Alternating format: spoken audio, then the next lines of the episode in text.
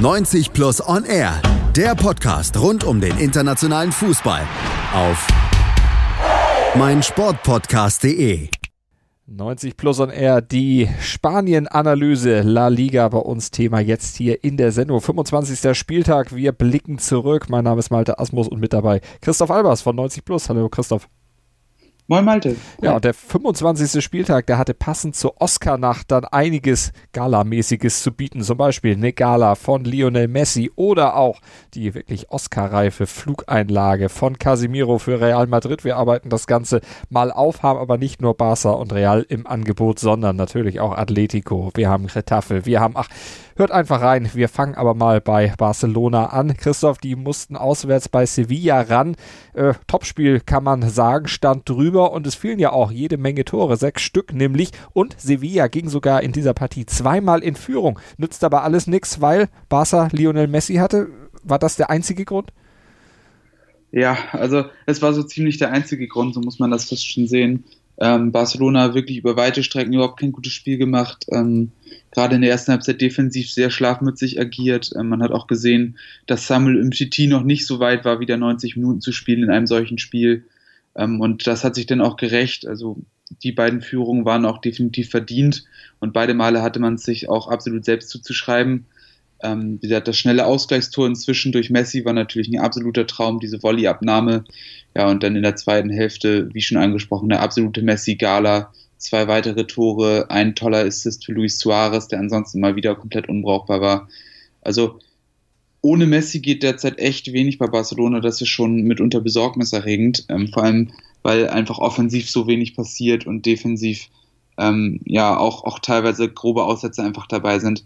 Ähm, und da muss man einfach auch irgendwo vom Glück sprechen, ähm, dass Sevilla es dann auch verpasst hat, sich selbst für in der ersten Halbzeit zumindest ein gutes Spiel zu belohnen.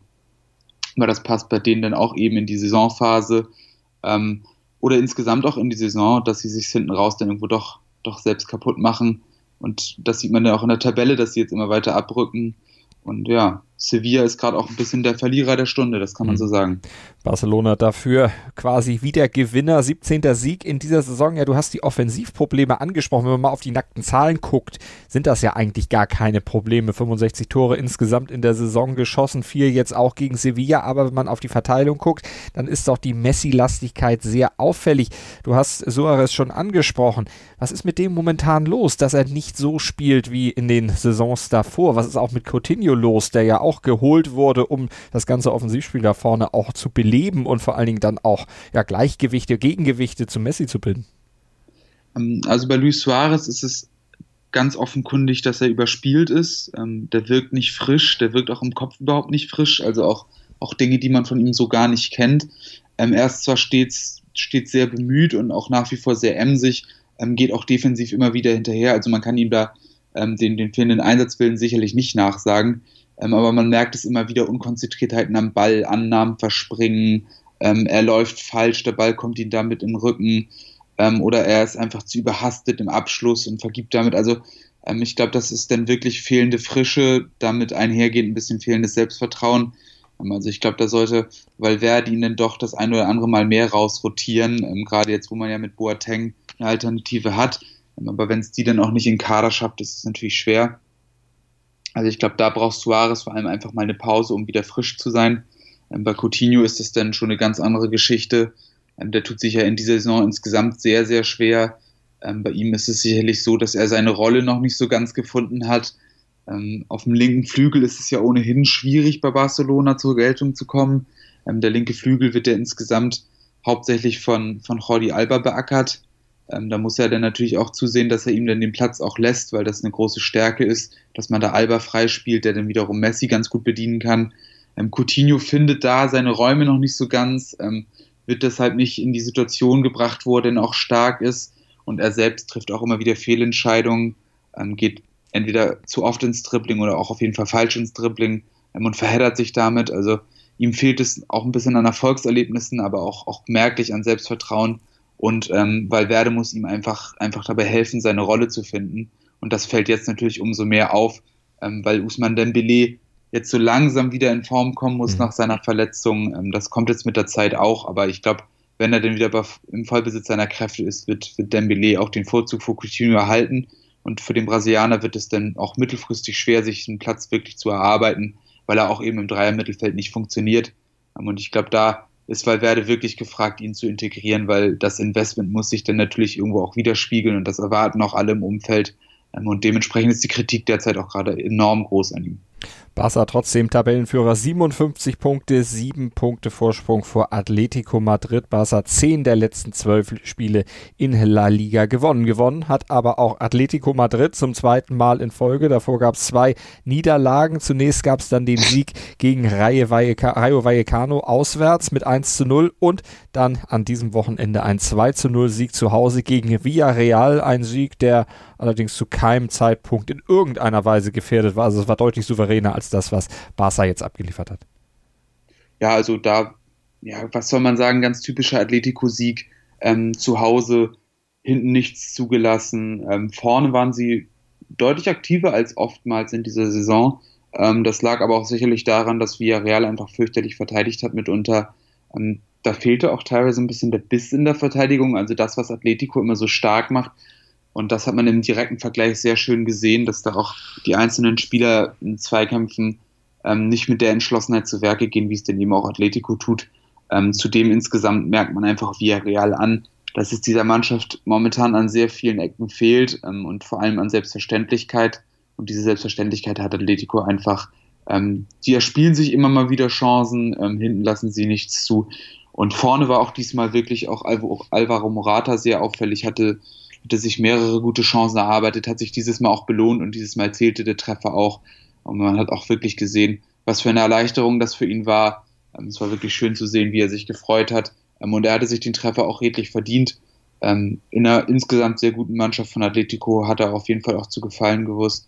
Wurde dann später durch Diego Costa ersetzt, der seinerseits auch die Sache wirklich gut gemacht hat und das 2 zu 0 auch toll vorbereitet hat. Also ich würde sagen, insgesamt ein sehr runder Auftritt von Atletico und das bestätigt auch den Eindruck, den man jetzt, jetzt aus dem Juventus-Spiel hatte. Also die sind gut drauf und die werden einen richtig guten Weg noch machen und das könnte sich in dieser Saison richtig lohnen für die. Zweiter Platz aktuell in La Liga, 50 Punkte, zwei Punkte vor Real Madrid. Die haben allerdings auch an diesem Wochenende wieder dreifach gepunktet, nämlich bei Levante mit 2 zu 1 gewonnen. 2 zu 1 gewonnen dank zweier Elfmeter von den einer einer war, der andere eher keiner. Und das war der Siegtreffer. Denn was war denn da mit Casemiro los? Der wurde doch nicht getroffen. Da kann doch selbst der Video Assistant Referee eigentlich zu keinem anderen äh, Schlusspunkt kommen, als dass das Ding eine Schwalbe war. Ja, also das ist die Frage, die sich gerade alle stellen. Ähm, also ein absoluter Skandal, wenn man so will. Ähm, Real Madrid wirklich nicht gut gespielt, überhaupt nicht gut gespielt, ähm, war die klar unterlegene Mannschaft und hätte auch auf jeden Fall hinten liegen müssen zu dem Zeitpunkt. Ähm, Levante ein gutes Spiel gemacht, sich viele Chancen erarbeitet, zweimal den Pfosten auch getroffen und haben immer wieder gedrückt, alles gemacht, alles in Bewegung gesetzt. Ähm, aber irgendwie waren sie dann vorm Tor nicht sauber genug und dann, ja, diese zwei Elfmeter. Gut, der erste hast du schon angesprochen, es war einer, ähm, hat sich Enes Badi ein bisschen doof angestellt, ähm, Flanke kommt rein, er hält die Hand vors Gesicht, ähm, sicherlich irgendwo ein Schutzreflex, aber unstrittig, das ist ein Handelfmeter, da hat die Hand nichts zu suchen. Ähm, hat Benzema dann auch verwandelt, aber wie gesagt, der zweite absolute Farce. Ähm, Ducouré will den Ball wegschlagen, ähm, trifft den Ball zwar nicht, ähm, Casemiro ist eher am Ball, aber er trifft eben auch Casemiro nicht und der hebt spektakulär ab, macht da echt eine Menge draus. Der Schiedsrichter erkennt direkt auf Elfmeter, was ja auch in Ordnung ist. Ja, ähm, hätte im ersten Moment auch so wirken können, ähm, aber spätestens beim Video Assistant Referee muss man dann ja sagen, ähm, da können sie es einfach mit den vielen Einstellungen belegen und es war klar zu sehen, dass er ihn nicht getroffen hat, wenn überhaupt mit einem Windhauch und er fällt da theatralisch. Also ähm, insgesamt muss man da einfach sagen, das ist gelb für eine Schwalbe und kein Elfmeter und wie die Entscheidung Bestand haben konnte nach dem Check ist absolutes Rätsel. Mhm. Also man muss irgendwo den Eindruck gewinnen, dass da irgendjemand wollte, dass Real Madrid gewinnt. Anders kann man das echt, echt kaum erklären, weil es wirklich unfassbar ist. Und dann stellt sich Dani Carvajal danach noch dahin und sagt, er hätte den Kontakt gehört. Also ähm, da, da findet die Lächerlichkeit dann wirklich seinen Gipfel und ähm, da hat so ein Sieg für Real Madrid natürlich ein deutliches Geschmäckle. Also mhm. da bleibt ganz schön was zurück und ähm, man muss sagen, das krönt denn doch die insgesamt sehr schwache Leistung von Real Madrid. In, insofern Was aber auch irgendwo kein Wunder war, weil ohne Sergio Ramos fehlt dieser Truppe echt so viel. Das ist eklatant. Aber dieser Punkt, äh, den du eben angesprochen hast, dass man den Eindruck hatte, da möchte einer unbedingt, dass Real gewinnt, das ist ja ein Vorurteil, mit dem die Madrilen ja immer wieder zu kämpfen haben, dass immer wieder gesagt wird, die Schiedsrichter und speziell auch der spanische Fußballverband sind sehr pro Real in ihren Entscheidungen. Kannst du das in irgendeiner Weise aus den letzten Jahren belegen, dass dem tatsächlich so ist oder ist das ein Vorurteil, von dem man gerne liest, weil es entsprechend dann auch lanciert wird? Also das, das Vorurteil gibt es ja einfach schon sehr lange aus der Franco-Zeit noch, ähm, wo natürlich auch wirklich immer ein Interesse daran hatte, dass Real Madrid gewinnt. Ähm, und die Barcelona-Fans zitieren das nach wie vor immer sehr gern und holen das bei solchen Gelegenheiten immer raus. Ähm, während die Real Madrid-Fans gleichermaßen immer von UEFA Lona sprechen und meinen, dass die UEFA Barcelona bevorzugen würde. Ähm, also das ist auch so ein bisschen beidseitig, das muss man vielleicht auch dazu wissen. Ähm, aber ja, ähm, in diesem Spiel war es natürlich insofern unglücklich, dass schon beim ersten Elfmeter der Elfmeterpfiff sehr spät erfolgte. Also auch da ähm, per Video Assistant Referee und ähm, die Entscheidung folgte deutlich zeitversetzt, wo man dann auch schon dachte so, mh, hm, aber der war, der war richtig. Nichtsdestotrotz, der Eindruck ist schon da, dass es immer mal wieder Entscheidungen zugunsten von Real Madrid gibt. Ähm, auch am grünen Tisch gibt es nachträglich immer mal wieder so Geschichten, ähm, wo man sich dann wundert. Ähm, auch gerade Sergio Ramos immer mal wieder begünstigt. Ähm, aber das ist natürlich schwer, das jetzt irgendwie faktisch mhm. festzumachen. Bei mir ist der Eindruck auch auf jeden Fall vorhanden, aber ähm, ja, mir wird da auch, auch gelegentlich äh, ja, nachgesagt, ich wäre da ein bisschen streng, aber es bleibt der Eindruck zurück auf jeden Fall. Weil du es ja auch eigentlich mit den Katalanen hältst. Aber in dieser Position bist du jetzt eigentlich erstmal unparteiisch und das kannst du auch sein, wenn wir auf das nächste Spiel gucken. Retafe war zu Hause Gastgeber für Rayo Vallecano und Retafe ist aktuell der neue Tabellenvierte in La Liga, hat 39 Punkte auf der Habenseite und auch gegen Rayo Vallecano mit 2 zu 1 gewonnen. Jetzt weiß man ja, Getafe, das ist eine Mannschaft, die jetzt nicht unbedingt den gepflegten Kurzpass spielt. Das ist die Mannschaft, die in der Saison in La Liga die wenigsten Passe, Pässe pro Spiel vorzuweisen hat. 292,36, das ist die Zahl, die WhoScored.com zum Beispiel ausgezählt hat. Das ist Fußball, der Pep Guardiola die Nackenhaare, wenn denn noch welche da sind, äh, aufsteigen lassen würde. Aber scheint erfolgreich zu sein. Getafe auf Champions League Kurs. Ja, es ist absolut erfolgreich und auch man muss es auch sagen, die letzte Saison war schon sehr stark. Ähm, da hat Getafe lange Zeit als Aufsteiger um die Europa League mitgespielt. Ähm, am Ende sind sie Achter geworden, haben es nicht gepackt. Und im Sommer dachte man dann auch, hm, schwieriges zweites Jahr in der Liga. Ähm, wieder einige Transfers getätigt, also auch viel Bewegung im Kader gehabt. Aber unverändert, der Erfolg ist da. sie machen es richtig gut. Sie sind sehr unangenehm zu spielen immer aus der Kompaktheit heraus, immer aus einer guten Defensive heraus. Ähm, und das Team funktioniert einfach auch als solches, als Mannschaft sehr, sehr gut. Ähm, Im geschlossenen 4-4-2, also sehr einfacher Fußball. Ähm, und vorne haben sie zwei gute Stürmer. Ähm, ja, das ist einmal Jorge Molina, das ist einmal äh, Jaime Mata. Beide schon zehn Treffer, beide auch ja, routiniert und beide auch mit einem ja, sehr kaltblütigen Abschluss. Und das zeigt sich dann eben auch. Es reichen wenige Nadelstiche und ähm, so gewinnen sie Spiel um Spiel, sie gewinnen oft knapp, ähm, ohne dass sie dabei die bessere Mannschaft waren. Auch jetzt wieder am Wochenende gegen Rayo Vallecano ähm, waren sie spielerisch mit unter, unterlegen und waren auf jeden Fall ähm, die Mannschaft, die weniger getan hat. Ähm, für Rayo sehr ärgerlich, die wieder viel investiert haben und wieder verloren haben. Mhm. Ähm, aber bei Getafe ist das einfach auch System. Und das erinnert dann so ein bisschen an Atletico, weil sich viele, viele Sachen einfach widerspiegeln. Aber ähm, ja, Trainer, Trainer Pepe Bordalas macht das einfach richtig gut. Und ähm, auch wenn man wenn es ästhetisch jetzt nicht schön finden will, äh, muss man dem, denke ich, Respekt zollen. Und ähm, das haben sie sich einfach erarbeitet und sie stehen zurecht da, weil sie einfach auch konstant sind.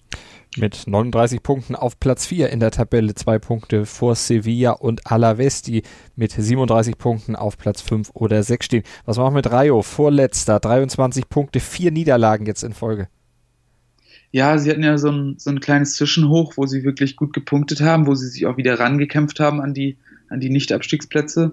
Ähm, sie waren in der Zwischenzeit ja auch auf dem Nicht-Abstiegsplatz und haben jetzt auch wieder gute Ansätze gezeigt. Also die Mannschaft verfügt über das Potenzial und, und mit Raúl de Thomas haben sie wirklich einen tollen Stürmer da vorne drin, der auch wieder ein schönes Tor geschossen hat. Also da ist was möglich, aber hinten wackeln sie dann zu doll. sie lassen da zu viel zu und das, das ja, versaut ihnen dann hinten raus sehr viel. Also ich glaube, dass die noch, noch ganz gut mithalten können, lange Zeit im Kampf um den Nichtabstieg, aber ja, wenn du defensiv solche Probleme hast, ich glaube, dann, dann wirst du schwer haben, drin zu bleiben. Mhm. Und ähm, letztendlich sind es halt hinten raus immer die Teams, die die schwächsten Defensiven haben und ähm, da gehören sie mit 43 Gegentoren auf jeden Fall dazu. Ähm, nur Levant hat mehr Gegentore kassiert und ich glaube, für die wird es ganz eng drin zu bleiben. Via Real, der Tabellen drittletzte, dagegen nur 33 Tore kassiert und genauso wie Rayo Vallecano zwei Punkte, aktuell Abstand zum rettenden Ufer. Gucken wir noch auf das Basken-Derby. Bilbao empfing Eibar, gewann mit 1 zu 0. Was gibt es zu dem Spiel noch zu sagen? Ach, Basken-Derbys sind immer schön. Also macht immer Spaß, es ist sehr umkämpft, es ist immer mit ganz viel Leidenschaft geführt. Ähm, und das ist bei Bilbao natürlich auch, auch System ähm, jetzt gerade mit ihrem neuen Trainer Garitano, der das Ganze auch nochmal zu befeuern scheint, ähm, kämpft die Mannschaft echt wie die Löwen und die sind auch wie die Feuerwehr ins Spiel gestartet, gleich nach 41 Sekunden das Tor geschossen und auch danach deutlich überlegen gewesen, immer wieder über Standards gefährlich gewesen. Ähm, gerade Innenverteidiger Inigo Martinez da immer wieder in Erscheinung getreten. Ähm, für A-Bar, das zuletzt wirklich richtig gut drauf war, ähm, war das so sehr, sehr schwer ins Spiel zu kommen. Ja, und letztendlich hat Bilbao das auch über die Spielzeit ja, gerettet, ähm, hätten sogar nochmal nachlegen können oder sogar müssen, ähm, haben aber komplett verdient 1 zu 0 gewonnen. Ähm, für Eibar ein kleiner Rückschlag, nachdem sie wirklich zuletzt echt überzeugen konnten. Ähm, aber für Bilbao ist das jetzt wirklich der letzte finale Schritt raus aus dem Abstiegskampf. Ähm, haben jetzt zehn Punkte Vorsprung vom ersten Abstiegsplatz ähm, und sind jetzt im Kampf um Europa. Und so schnell kann es denn eben gehen mit einem neuen Trainer komplett neues Selbstvertrauen, neues Auftreten. Und das ist jetzt wieder Bilbao, wie es sich gehört, mit Leidenschaft, mit Kampf, auch mit spielerischen Momenten. Und das ist wirklich schön zu sehen, weil ich finde, dass der Verein einfach unbedingt zu La Liga gehört und ich freue mich immer, wenn sie erfolgreich sind und ja, man muss echt froh sein, dass Eduardo Berizzo aus der Liga raus ist. Der hat da nichts Gutes veranstaltet. Also Bilbao aktuell auf Platz 10 in der Tabelle. Eibar folgt auf Platz 11. 33 bzw. 31 Punkte haben die beiden auf der Habenseite. Und für Bilbao, du hast es gesagt, Blick Richtung Europa. Vier Punkte sind es aktuell auf einen der europäischen Ränge. Weitere Ergebnisse. Espanyol und Huesca trennen sich 1 zu 1. Alaves und Vigo 0 zu 0. Leganes und Valencia, da spielen sie mal wieder 1 zu 1. 1. Es war das 15. Unentschieden Valencias in dieser Saison, also in 25 Spielen. Das Standardergebnis sozusagen für die Fans von Valencia aktuell. Und Valencia steht in der Tabelle momentan auf Rang 9. Punktgleich übrigens mit Bilbao. Valladolid unterliegt Betis mit 0 zu 2. Heute Abend gibt es da noch Girona gegen Real Sociedad. Äh, Christoph, was erwartest du da für ein Spiel? Ähm, ich würde sagen, Sociedad eigentlich Favorit. Allerdings ist Sociedad vor allem zu Hause gut. Ähm, bei Girona könnte es ein enges Spiel werden. Girona ja zuletzt Real Madrid geärgert, also ähm, die Mannschaft kann schon was. Das könnte ein interessantes Spiel werden und ja, ich würde jetzt so aus dem Bauch heraus sagen, das könnte ein Unentschieden geben, mhm. ähm, weil Sociedad eben eher heimstark ist und Girona zuletzt ganz gut drauf war. Und dann gucken wir noch voraus, was in dieser Woche noch in Spanien so passiert, nämlich Copa del Rey. Real Madrid empfängt Barcelona zum Rückspiel. Hinspiel war 1 zu 1 ausgegangen und Valencia empfängt Betis nach dem 2 zu 2 im Hinspiel jetzt zum Rückspiel. Das Ganze Mittwoch und Donnerstag. Detailliert gehen wir da mit dem Kollegen Nils Kern von Real Total morgen schon mal auf das Real Madrid-Spiel ein. Aber Christoph, deine Meinung interessiert mich natürlich auch. Real gegen Barca, der Klassiko zum jetzt lass mich überlegen, zum x-ten Mal jetzt schon in dieser Saison, vierten Mal glaube ich jetzt. Und er steht ja auch dann in der Liga auch nochmal auf dem Programm. Was erwartest du für das Rückspiel jetzt im Santiago Bernabeu? Puh, ich glaube, das wird ein richtig enges Spiel. Ähm, das Hinspiel ist natürlich, spielt natürlich irgendwo Real Madrid in die Karten, das Auswärtstor. Ähm, Barcelona war im Hinspiel, würde ich sagen, über die gesamte Spielzeit ein Tick besser. Damals auch ohne Messi. Jetzt haben sie ihn dabei. Also ich will sagen, an sich Form und insgesamt Qualität und eben Messi sprechen schon für Barcelona, aber Heimspiel ähm, und Real Madrid hat die Möglichkeit auf den Titel. Ich glaube, das wird eine richtig, richtig enge Kiste. Ähm, kann ich mich im, im Vorfeld echt schwer mhm. festlegen. Ähm, Verlängerung halte ich für durchaus möglich. Ähm, ja, schwer zu sagen. Richtig schweres Spiel. Messi natürlich ein wichtiger Faustpfand. Du hast es gesagt, 25 Tore, 50 Karriere-Hattricks nach diesem Dreierpack gegen Sevilla am Wochenende. Aber um es noch ganz kurz auf den Punkt zu bringen, reicht oder würde für Barca eine Leistung wie am Wochenende bei Sevilla reichen, um Real zu schlagen? Nur wenn Real eine Leistung bringt wie gegen Levante dann haben wir das richtig eingeordnet und dann klingt es noch wahrscheinlicher, dass es in die Verlängerung geht und tatsächlich zunächst mal nach der regulären Spielzeit dann auf ein Unentschieden hinausläuft. Wir sind gespannt, werden das Ganze aufarbeiten und euch natürlich berichten hier auf meinsportpodcast.de. Das war 90 Plus und R, unsere La Liga-Analyse mit Christoph Albers. Christoph, vielen Dank. Sehr gerne. 90 Plus on Air, der Podcast rund um den internationalen Fußball auf meinsportpodcast.de. Wir klingen nicht nur gut, wenn wir direkt am Spielfeldrand stehen. Die Adler Mannheim bleiben der Tabellenführer in der deutschen Eishockeyliga. Oder direkt von der Schanze berichten. Wir haben einen spannenden ersten Durchgang gesehen. Bei den Springern Kamil Stoch führt vor Zielen Bartolf. Wir sehen dabei auch noch gut aus. Borgia Sauerland ist offizieller Ausstatter von meinsportpodcast.de. Borgia Sauerland. Berufsbekleidung, Arbeitsschutz und mehr auf borgia-sauerland.de.